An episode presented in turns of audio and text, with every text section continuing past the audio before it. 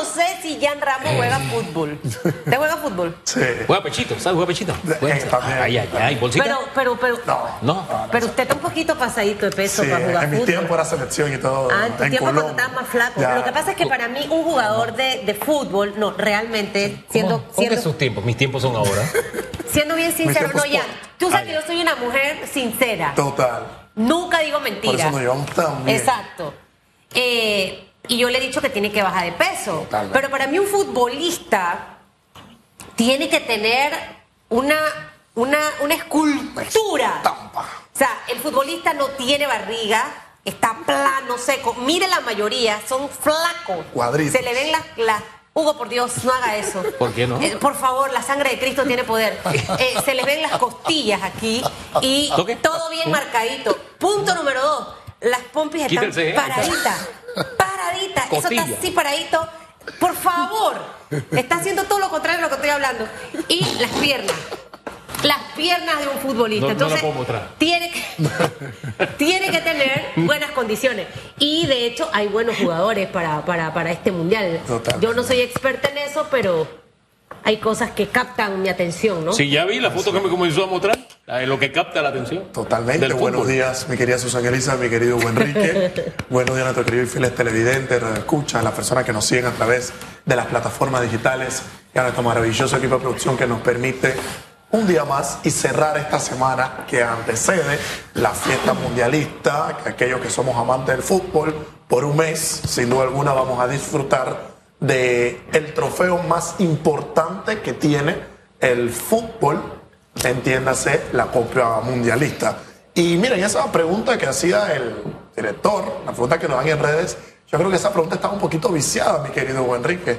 ¿Por qué? Y, y viciada porque se ve que el, el director tiene tendencias hacia Sí, Brasil. sí. ¿no? ¿Cuál es la alineación perfecta para ganar el Mundial? Si Sí. tenemos que dar un nombre hoy, Sí. hombre por hombre, posición por posición, luego de que todos los equipos han mandado a sus 26 jugadores con su lista de convocatorias, si armamos al 11 inicial de cualquier club, yo creo que Brasil se perfila como el candidato número uno eh, para efectivamente llevarse la copa. Ahora, Por los jugadores que por llevan. los jugadores que llevan en cada posición. Ahora la pregunta es, ¿contar con un 11 perfecto te hace ser el ganador? No. No. ¿Por qué?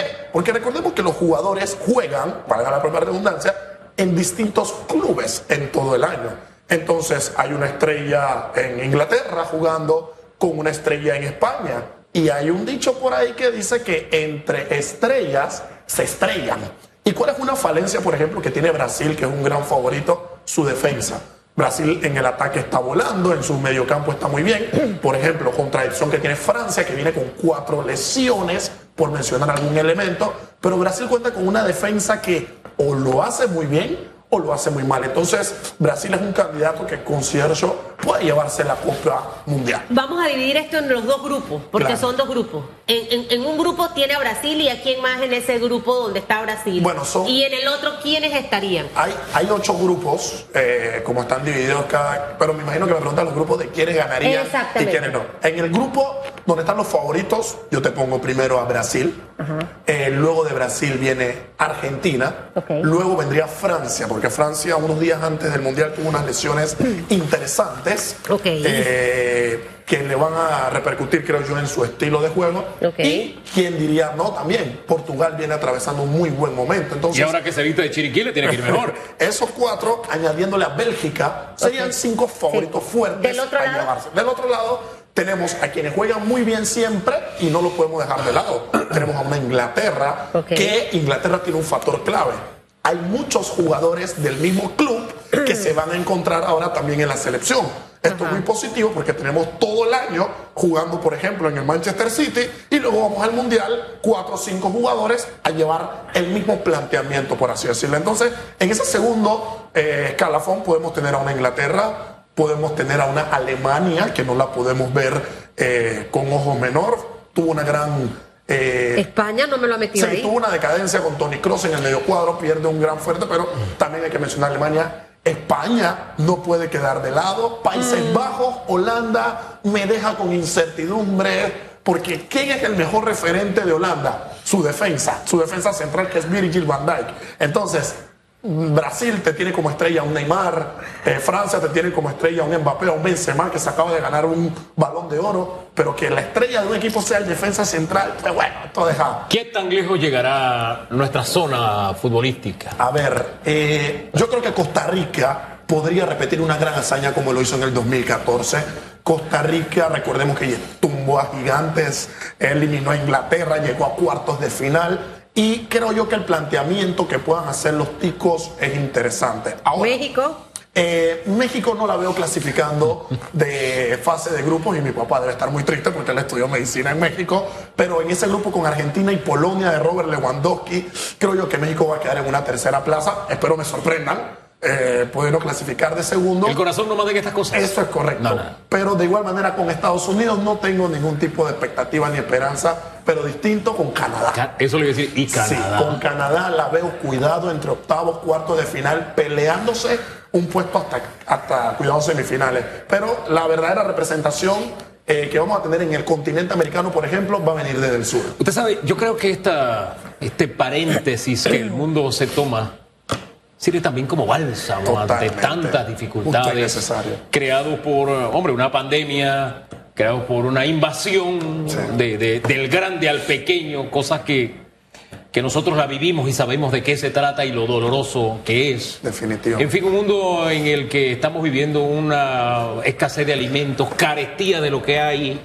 En fin, creo que es un momento en que podemos tomarnos un respiro y que nuestra realidad gire como gira el balón en la cancha y renovarnos, llenarnos de fuerza, llenarnos de esperanza y mirar que es posible. Totalmente, coincido íntegramente, mi querido Hugo Enrique. Yo creo que no solo en nuestro planteamiento nacional, sino en toda la región y en el mundo, requerimos de oxigenarnos eh, hemos estado pasando por tiempos muy complicados en materia económica, política, educativa, sociales, conflictos bélicos, que si elecciones que se están dando, que si en toda la región eh, luchas directas entre gobiernos de izquierdas y de derechas. Hombre, que si dictadores que se que si perpetúan en el poder aquí en países vecinos. Eso es correcto.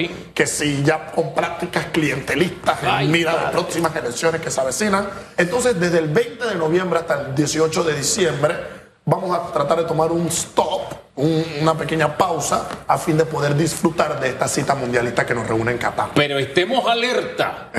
No vaya a ser que nos metan un gol, ¿no le parece? Ahí está, tal cual. En este mes, lejos de únicamente dedicarnos a disfrutar, que es algo que ya desde hoy estamos haciendo quienes amamos el fútbol, el tema del, del, del mundial, tenemos que estar pendientes y alertas, sin duda alguna, con todos nuestro argot político, con todo lo que ocurre, porque no vaya a ser que tengamos camaroncitos, que tengamos, como diría Luis Miguel, algún planteamiento que se presente por debajo de la mesa. Y bueno, porque luego cuando termina el Mundial, 18 de diciembre, que viene inmediatamente, Navidad. Y luego de Navidad que viene a la semana, Año Nuevo. Y luego de Año Nuevo que viene a la semana, Reyes Magos. Y allí ya nos perdieron nuestra atención hasta mitad, final de enero, cuando todos volvemos limpios. Ahí sí a ver todas las barbaridades que se ocurrieron a fin de tratar de fiscalizar lo que ha ocurrido. Entonces, es un momento para, para, poder drenar, por así decir. Eh, esto es como estar dormido con un ojo abierto. En definitiva. Dormido con un ojo abierto. soñando, pero estar alertas a la vez. En definitiva.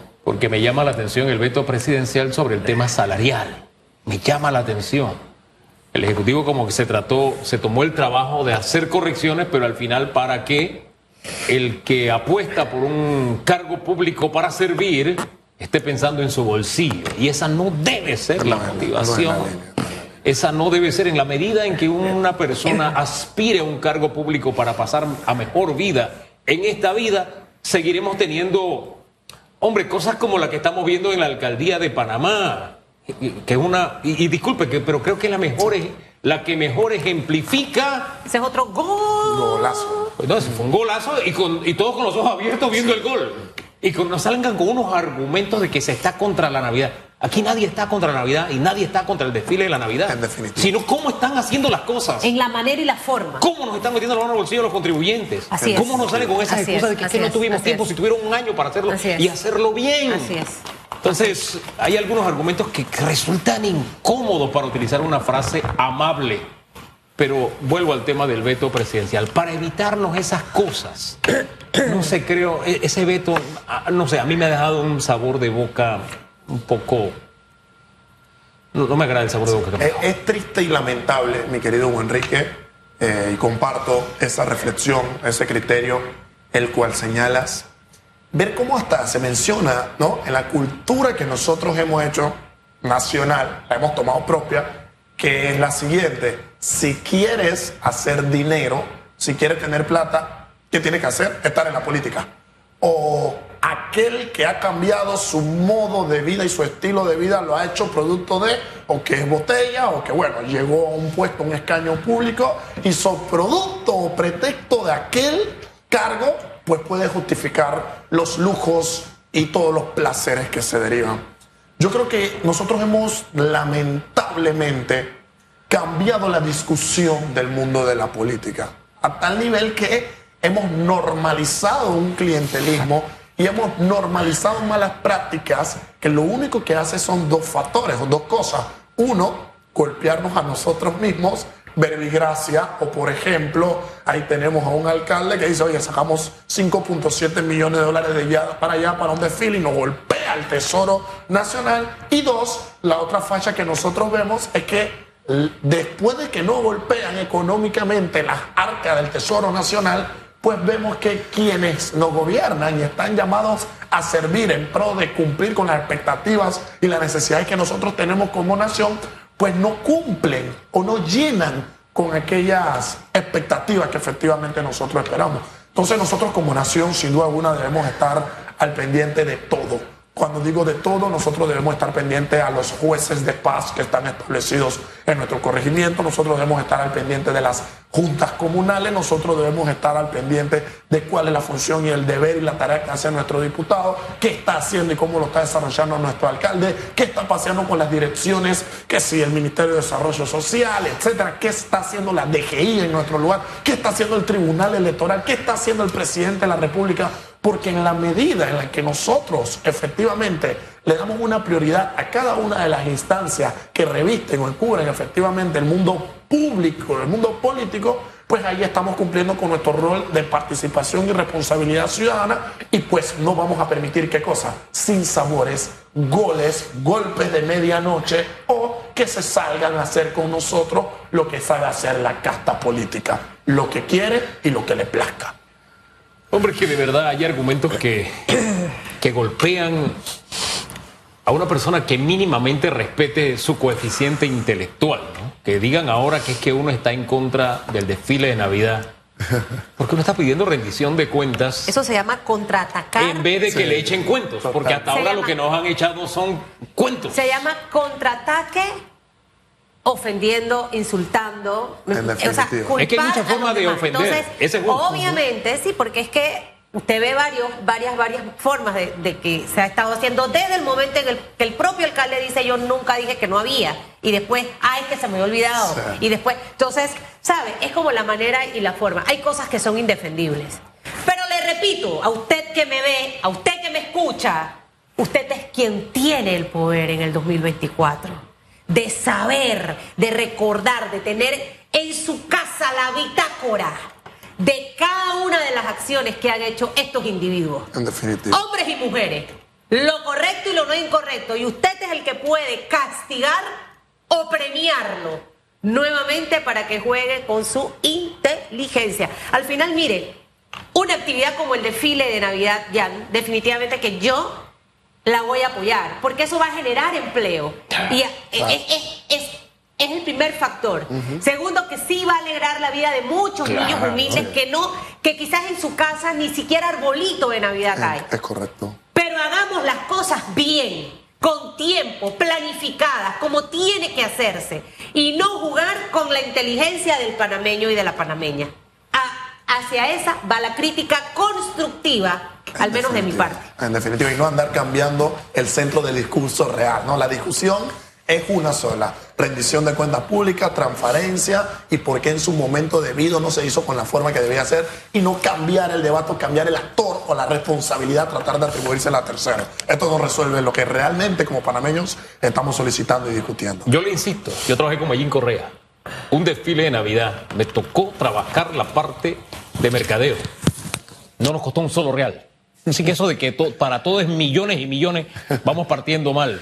Totalmente. Segundo, si aquí hemos tenido desfiles como el de Disney, Mace, eh, y, y- y han sido extraordinarios, yo espero que este sea mucho mejor por lo que nos está costando a nosotros, que haya graderías con techo, que las bebidas muchas sean gratis, en fin, que haya un montón de cosas que no hemos visto nunca, por lo que nos está contando, que no tiene que ver con fletes, no tiene que ver con fletes, tiene que ver con otras cosas. Triste y lamentablemente tiene que ver con otras cosas, mientras no se nos explique con seriedad qué fue lo que pasó. Ese argumento de que es que no hubo tiempo. Si usted en un año no sabía que había Navidad en diciembre, hermano. Eso es bien serio. Lamentable. Y desde el momento en que se irrespeta de que, ¿y tú qué harías? Preguntándole a un periodista cuando usted es el que tiene que saber qué hacer, porque usted está en el cargo.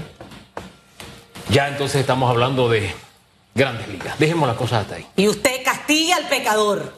Así es. Así de simple. ¿Por qué pecador? No sé, porque mentir es pecado. ¡Nueve de la mañana! Fanganía, que le vaya bien. Yo soy un pecador. Siga de esa- Yo soy un pecador. Por eso me castiga. De pasiones Mi querido Ian, hasta allá humanos. no me llega la mano. Pero acérquese ahorita No, cuando no, no, fuera. estamos bien. ¿No? Necesito, necesito otro hombro Nos vemos el izquierdo domingo en para, debate para abierto aquí a las de la tarde. para desarrollar. Y prepárese para el mundial, por favor. Claro que sí. Esto fue Radiografía